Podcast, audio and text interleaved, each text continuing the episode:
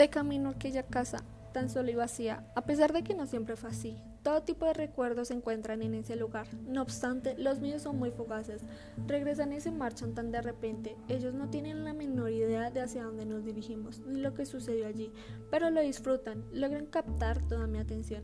Fue un largo camino, pero al fin llegamos. Su curiosidad no les permite dejar de hacer preguntas. Disfrutan el hecho del misterio que se esconde tras esas grandes paredes llenas de hermosos cuadros. Se preguntan, ¿qué hacemos aquí? A pesar de que no contesto ninguna de sus preguntas, ellos continúan, no soy capaz de responderles.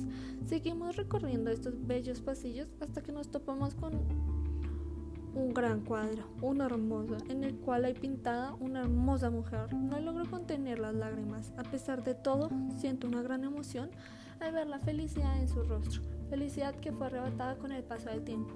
Aunque los recuerdos de estos pequeños son casi nulos, logran descifrar quién es. Sí, es nuestra hermosa madre, la cual falleció trágicamente en el preciso momento que el cuadro se dio por terminado, mientras el hombre que lo pinta queda extasiado por tan majestuosa obra.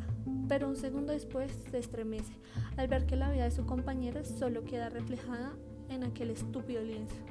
Este hombre no soporta la carga de no haber podido hacer nada para salvar la vida de esta mujer, el hecho de no haberse dado cuenta de cómo su energía se iba marchitando poco a poco.